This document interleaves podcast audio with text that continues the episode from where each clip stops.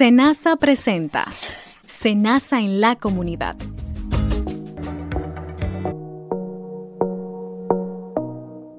Saludos a todos nuestros oyentes que cada semana mantienen la sintonía con Senasa en la comunidad para conocer los temas más relevantes de la institución y por supuesto de promoción de la salud y prevención de enfermedades.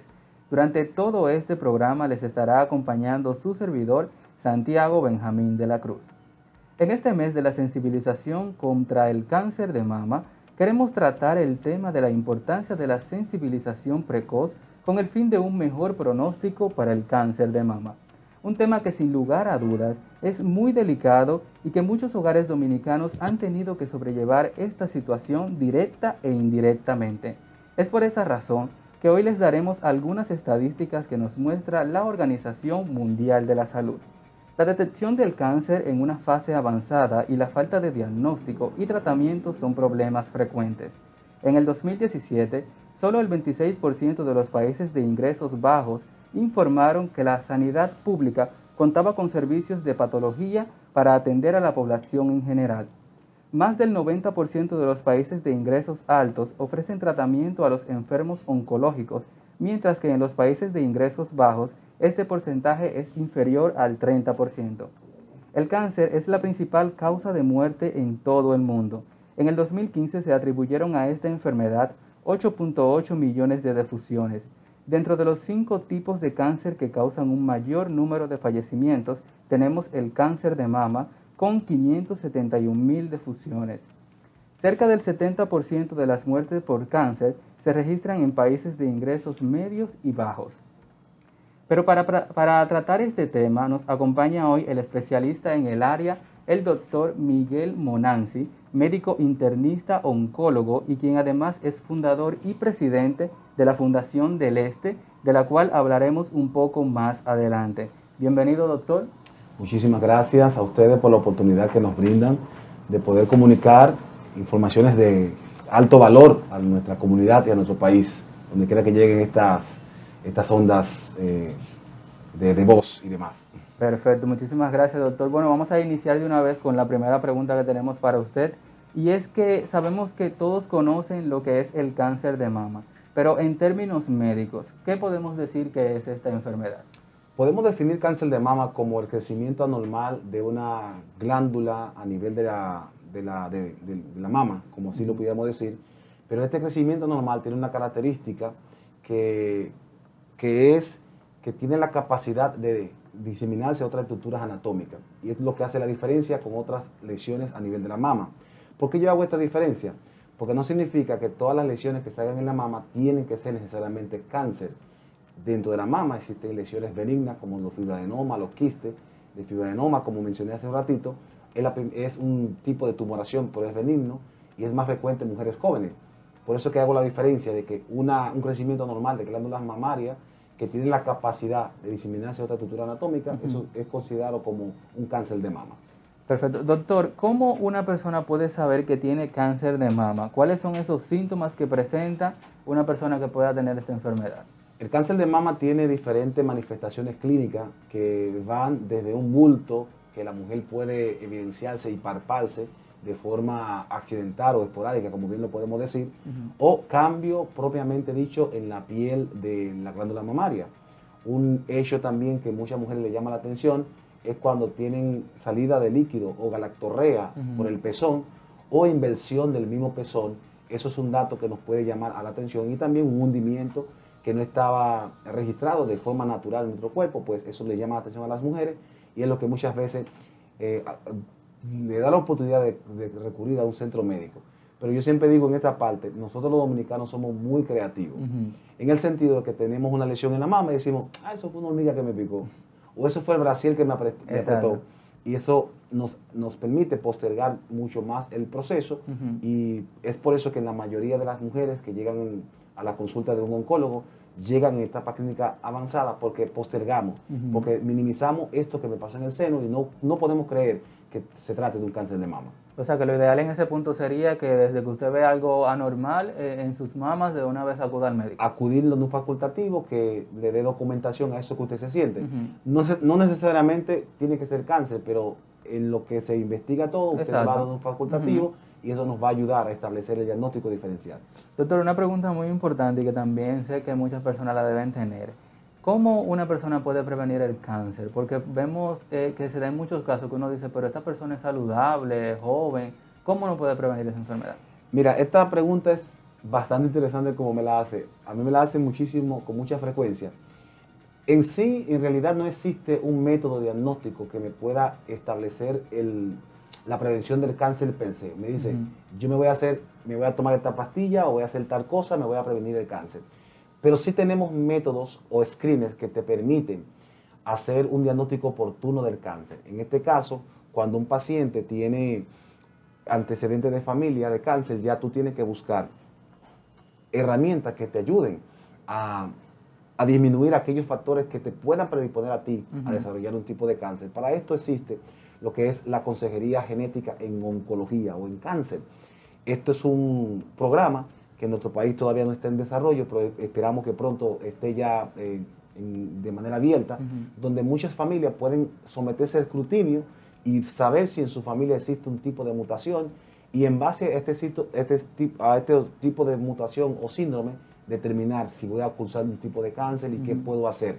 No lo vamos a prevenir, pero podemos a tiempo, si hay una lesión premaligna o una lesión que pueda existir, pues controlarlo y tomar conducta con tiempo. Pero en sí, tener una palabra de decir que tenemos cómo, cómo frenar el cáncer de inicio, no lo tenemos, pero cambiando nuestro estilo de vida, nuestro hábito de vida y demás, y tomando en cuenta lo que le estoy mencionando hace un ratito, nos puede ayudar a disminuir la incidencia o a que si nos va a dar un tipo de cáncer porque tenemos alguna mutación, pues podamos controlarlo a tiempo. Perfecto. Doctor, al momento de diagnosticar esta enfermedad, ¿cómo se diagnostica y qué especialista se encarga de hacerlo? Excelente. Lo primero es que esta mujer debe, esta mujer y el hombre, porque es bueno resaltar que el cáncer de mama ataca a los hombres en un 1 o un 2%. Es muy importante que eso la población general lo tenga bien pendiente, que los hombres también somos eh, afectados por cáncer de mama.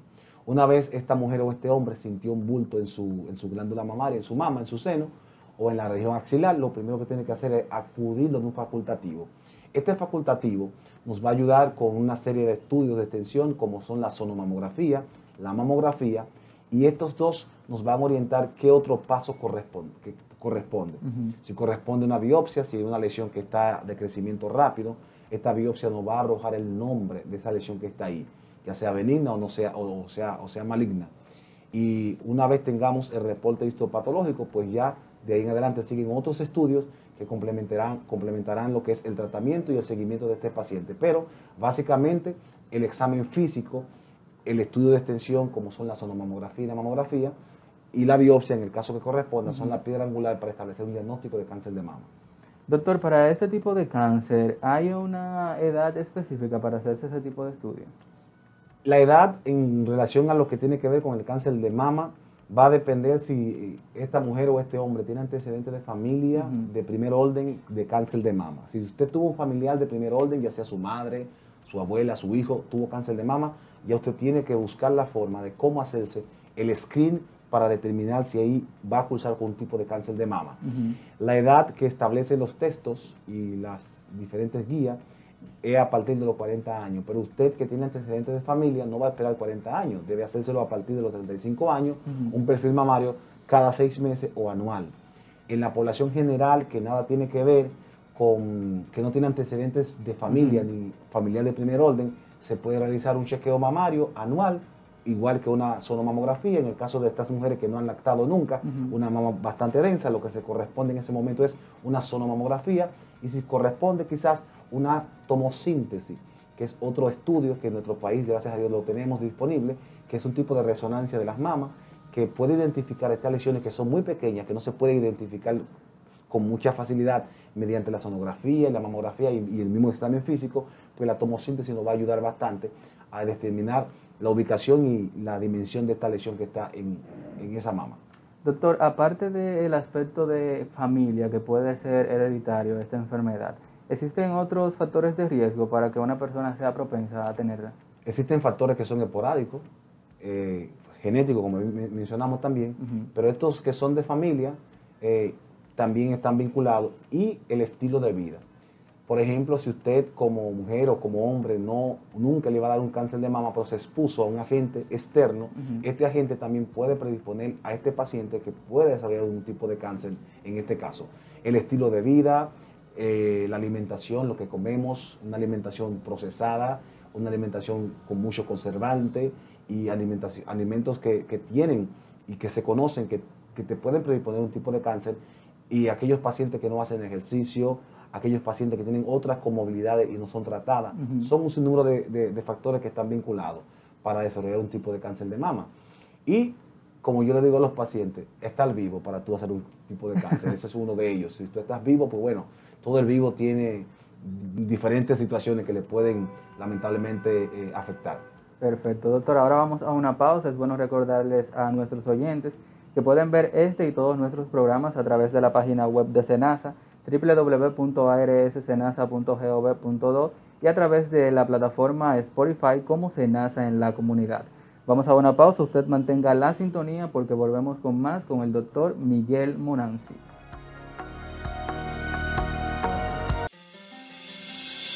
Un chequeo a tiempo puede cambiar tu vida. Mujer, hoy quiero invitarte a que te ames para poder amar a que te cuides para poder cuidar a los que amas. Realizarte un chequeo a tiempo o un simple autoexamen en casa puede ser vital para detectar cualquier anomalía en tu salud. El cáncer de mama solo puedes vencerlo si actúas con tiempo. Por tu bienestar y el bien de los que amas, cuida tu salud. Centros Tecnológicos Comunitarios. Disminuyendo brechas, acercando mundos. Educación divertida con Manauri Jorge. Las palabras que suenan igual, pero se escriben diferente, se llaman homófonas. El origen de este término viene de lo griego, un grupo de gente que pensaba durísimo mucho antes de que Cristo fuera un piropo. Homófona es la juntiña entre homo, que significa igual, y fona, que viene de sonido. Por eso todo lo que termina con fono tiene que ver con sonido, como micrófono, megáfono, chedífono, pachófono y demás hierba aromática. Para que no te complique. Todo lo que suena igual, aunque se escriba diferente, tiene un do de do de homofonía. En ese combo hay gente embrujada como Jason y Jason, Brian y Brian, Stephanie y Stephanie, y así sucesivamente. Sin embargo, lo más chulo de esto es con la palabra que usamos todos los días para dar cotorra. Es común ver gente que no sabe diferenciar entre ay de exclamación, ay del verbo haber y ahí que es de lugar. Ay, ay, hay un mago. También está el lío con la palabra vaya, vaya y vaya. Vaya con V y Y es del verbo ir. Vaya con doble L es del muro o cerca. Y el vaya con B es un fruto que parece una cereza. Otra palabra que se suman son as con Z del verbo hacer, as con S del verbo haber y as sin H que es una carta de una baraja. Votar con V, que es de voto electoral, y votar con B, que es desechar algo. Hola con H es un saludo y hola sin H es la ola del mar. Hay un tigre que se llama Keyblade que tiene un ratuísimo y mete mano como es. Atiendan. Ahora bien, no te confundas con homófono y homógrafo. La primera es cuando tú pronuncias igual, aunque se escriban diferente. Y la segunda es cuando se escriben igual, pero son diferentes. Vela es una palabra homógrafa porque puede ser la vela de un barco o la vela del umbral. También está cura, que del verbo curar, o cura, que es un sacerdote. Taguea, comparte y sígame en las redes sociales como Manauri Jorge. No te compliques. Yo te resuelvo eso. Padres, este consejo tecnológico es para ti. Una forma que usan los padres, madres o tutores para entretener a los menores y tranquilizarlos por un largo rato es ponerlo a ver videos. Sí que funciona, más está el riesgo de exponerlo a material muy agresivo o con contenido para adultos. Para esto se creó YouTube Kids, es la app específica de YouTube con contenido pensando para niños y familia. De esta forma podrás estar seguro que vean contenido exclusivo para niños. La navegación segura es responsabilidad de todos. Muchísimas gracias por mantener la sintonía con Senasa en la comunidad. Continuamos hablando con el doctor Monanzi sobre la importancia de la detección precoz con el fin de mejorar el pronóstico para, la, para el cáncer de mama. Doctor, continuamos con las preguntas y en este caso quiero saber, ¿cuál sería el tratamiento que corresponde cuando ya una persona está diagnosticada? ¿Influye la edad en el tratamiento que se le va a poner? Realmente habría que identificar primero los factores pronósticos para cáncer de mama y es bueno resaltar en este punto que muchas veces pensamos que el cáncer de mama es un solo tipo de cáncer de mama. Es bueno saber que desde el punto de vista molecular o de la biología molecular del cáncer de mama, existen tres, tipos de cáncer de mama, que es el luminal A, luminal B y el triple negativo o basal light. Y otra clasificación que es una cuarta que está todavía en estudio, pero son de los tres que, que son más frecuentes luminal A, luminal B, triple negativo o basal light, siendo el luminal A una de las entidades de mama de mejor pronóstico. ¿Por qué? Porque esta lesión responde fácilmente a cualquier tipo de manipulación hormonal y cualquier tratamiento que usted le pueda imponer. Y va a depender el tratamiento también en la etapa clínica en la cual la paciente acuda a la consulta. Muchas pacientes eh, llegan en etapa clínica temprana y simplemente lo que corresponde una cirugía y luego quizás llevaría eh, adyuvancia con radioterapia. Pero en el caso de que el paciente llegue en etapa clínica un tanto avanzado, localmente avanzado, 2B, 3B y otras etapas un poco más avanzadas, pues corresponde quimioterapia sistémica y seguida posteriormente de radioterapia y si corresponde usar un tipo de bloqueo hormonal. Cuando menciono también el luminal B o HER2 positivo, este tipo de cánceres, el, el pronóstico va va, va empeorando un poco la situación, porque este tipo de HER2 es un poco más agresivo también, porque aquí tenemos que controlar, porque ese tumor, tanto el luminal A como el luminal B, son eh, tumores que dependen de hormonas y hay que buscar la forma cómo controlarlo. Y aparte de todo, el HER2 también tiene que ser frenado mediante una vacuna que se llama el Septim, aquellos pacientes que tienen una clasificación de cáncer de mama HER2 y hay que controlar este tumor mediante una inyección mediante eh, por eh, el espacio de, 16 aplicaciones por un año y es lo que llamamos el, setting para bloquear el 2. Ya el triple negativo es la, eh, una clasificación de cáncer de mama bastante agresivo y una gran población tiene esta variedad molecular y es más agresivo porque no depende de hormonas y todo lo que tenemos que hacer es basado en quimioterapia porque son bastante agresivos. Pero para todo tipo de cáncer de mama existe un esquema, un protocolo y un manejo que se le puede brindar a los pacientes y eso es de vital importancia. Y lo bueno es que en nuestro país contamos con todo lo que los pacientes y las pacientes necesiten para manejo de cáncer de mama, que, es diferente a mucho tiempo como pensábamos. Muchas veces pensamos que no tenemos, aquí tenemos de todo. Lo que usted menos se imagine que podemos ofrecerle a las pacientes para el manejo de cáncer de mama, aquí está. Aquí lo tenemos y es bueno que los pacientes lo sepan que en nuestro país contamos con tecnología de punta en diferentes lugares para manejo de cáncer de mama. Es muy importante saber ese aspecto.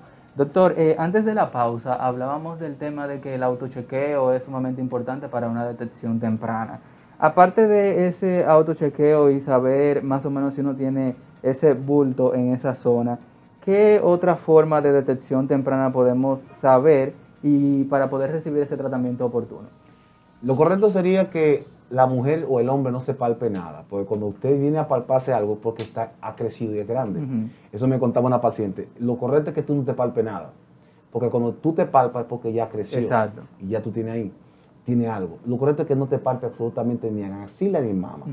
Pero en el caso hipotético de que no te palpas nada y te sientes algo en tu cuerpo que no está bien, lo correcto es el autoexamen. Este autoexamen se recomienda hacerse mensual. Una semana antes de la menstruación o una semana luego de la menstruación es la pauta que está establecida o se recomienda para que las mujeres hagan lo que es el examen físico. Una semana antes de la menstruación o una semana luego de la menstruación son de los dos espacios que se consideran. Y usted me preguntará, ¿y aquellas mujeres que por alguna razón ya no ven su menstruación? Pues eligen una fecha en el mes. Y esa fecha en el mes van a realizarse lo que es el autoexamen. Y este autoexamen no se debe hacer de forma rápida. Debe tomarse usted uno, 10 o 15 minutos en este autoexamen, porque usted debe evaluar cada parte de su glándula mamaria, estructura mamaria, e incluye también su axila. Es por eso que es importante que usted converse con su facultativo y él le va a explicar cómo es la forma correcta de hacerse el autoexamen. Este autoexamen le va a aportar muchas informaciones que usted posteriormente se la podrá comunicar a su facultativo, su médico de cabecera, y él le va a decir qué hacer de aquí en adelante. Doctor, eh, ya en el caso de que una persona esté en tratamiento de cáncer de mama, ¿ese tratamiento podría traer secuelas para esa persona? Como todos los medicamentos o como todos los tratamientos tienen efectos secundarios, yo le digo a los pacientes que la quimioterapia no es la excepción para efectos secundarios. El mentol, el alcanfor y otras cosas que pudiéramos mencionar tienen efectos secundarios. Lo que pasa es que regularmente tomamos muy en cuenta simplemente aquellos efectos que nos causan con mayor, eh, que son más groseros, como la quimioterapia. Pero como menciona de secuela, te va a dejar como consecuencia, pero muchas de esas secuelas son transitorias. Por ejemplo, tanto que conocemos que las, la quimioterapia ataca células buenas como células malas, y es por eso que vamos a ver estos efectos secundarios tan groseros, como la alopecia o la pérdida del cabello total o parcial, y esto es transitorio. ¿Qué significa transitorio? Usted está en quimioterapia, esto no va a ser para siempre, o sea, una vez acabamos el tratamiento de quimioterapia, pues su cabello se vuelve a regenerar. Otros efectos secundarios que pudiéramos tener es a nivel eh, hematológico, pero como oncólogo tenemos herramientas como ir corrigiendo esta alteración que se pueda dar aquellos pacientes que por alguna razón tienen otra comorbilidad como diabetes o problemas eh, de, tipo nervioso, de periférico, va a aumentar con ciertos tipos de medicamentos que utilizamos los oncólogos a una neuropatía. La neuropatía es como una, una, sensibilidad que, vamos a tener, una hiposensibilidad a nivel de los eh, extremos del distales de, la, de, la, de las palmas de las manos y de los pies. Y esto es causado por algunos medicamentos y por tal motivo tenemos forma como contrarrestar los medicamentos y otras medidas alternativas que nos pueden ayudar a disminuir lo que es estos, estos pequeños efectos. Otro de los efectos puede ser lo que es el cansancio, el agotamiento, la fatiga, que muchos, muchos de estos fármacos lo producen, pero todo eso le estoy mencionando es transitorio. Usted que está en tratamiento tiene todos estos efectos, debe conversar con su facultativo, con su oncólogo en este caso, y él le va a, él le va a decir qué hacer. Ahorita preguntaste una pregunta, hiciste una pregunta, perdón, y no te la respondí quizás en este momento, que quiénes son los que manejan el cáncer en este momento. Se supone que cuando esta mujer tiene una lesión en su mama que ha salido y pues bueno, su ginecólogo o su médico de cabecera ya le identificó, él debe enviarla a un oncólogo.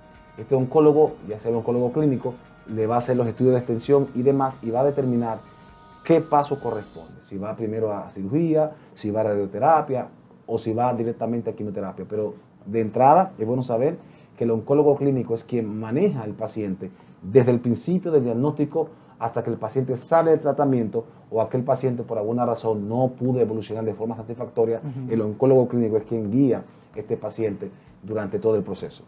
Doctor, ¿cuáles serían las posibilidades de una persona sobrevivir cuando ya se le diagnostica cáncer de mama? Todo va a depender en la etapa en la cual el paciente llegue y el tipo histológico que le tocó o la clasificación que le tocó, de acuerdo con lo que mencionamos hace un ratito. Todo va a depender.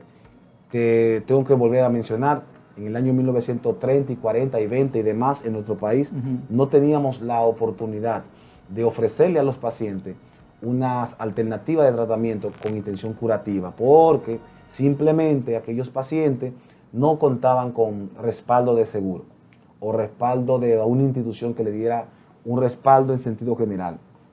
Pero gracias a Dios que, con el advenimiento de la ciencia, el advenimiento de otras empresas y de muchas instituciones han surgido y nos dan la oportunidad de tratar cáncer de mama con mucha facilidad en República Dominicana.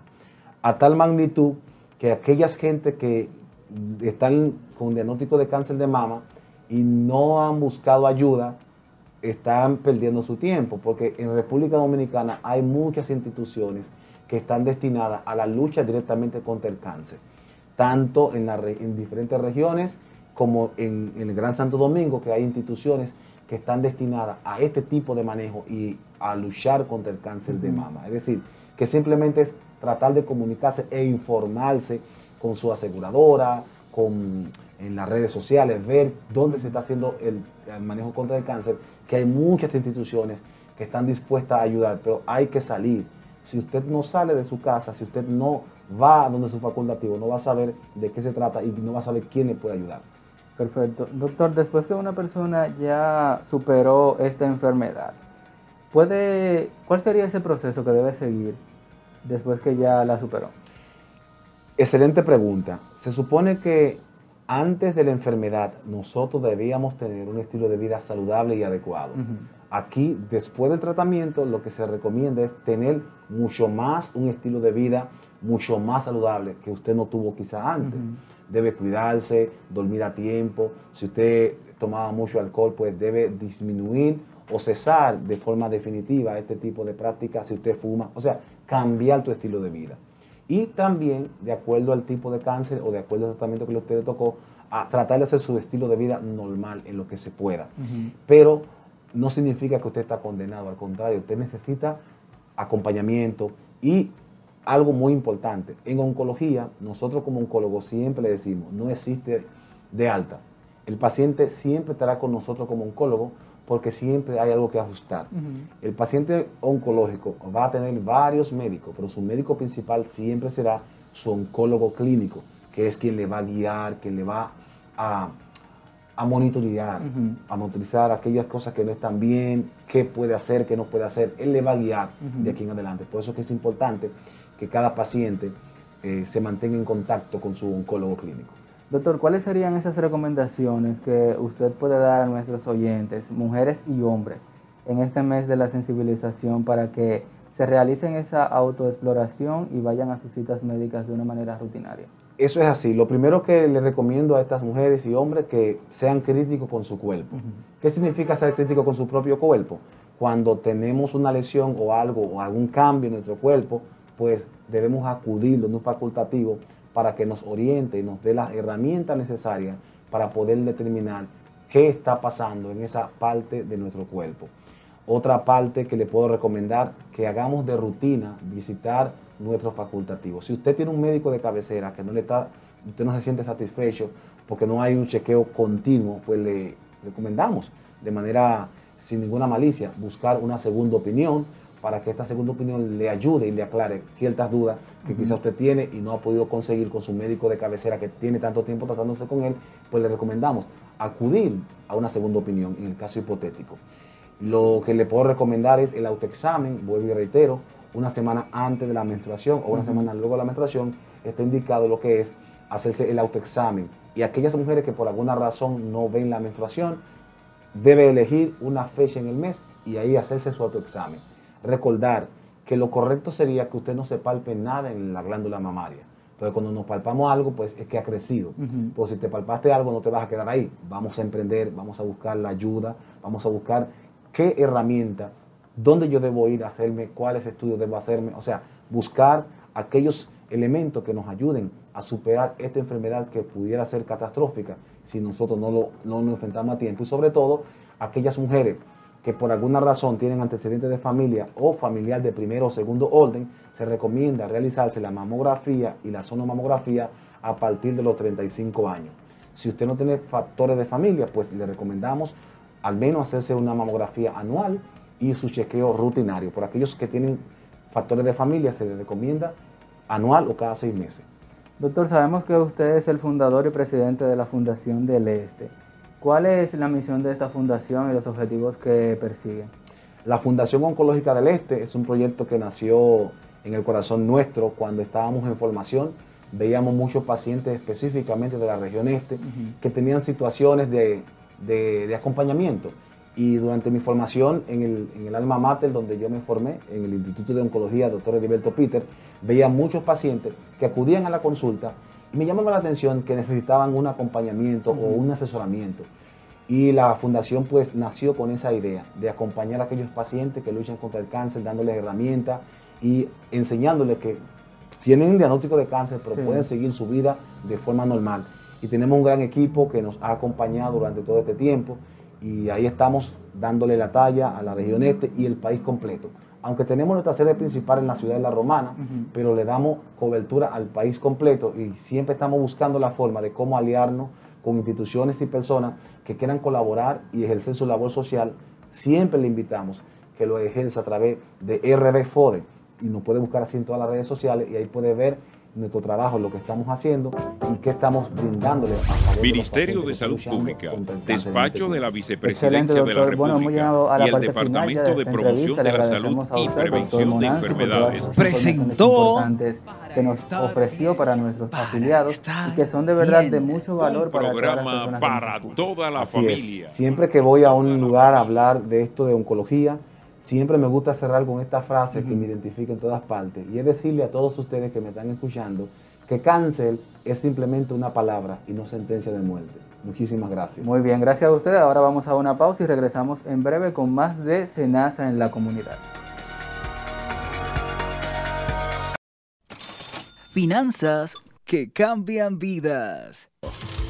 En muchas ocasiones vemos productos o artículos que creemos necesitamos y terminamos comprándolo, así sea con tarjeta de crédito o dinero prestado. Aprende a controlarte. Es muy fácil caer en la tentación de comprar cosas a crédito, pero lo más recomendable es esperar a que ahorres el dinero necesario para comprar eso que tanto quieres al contado o quedando con una deuda menor.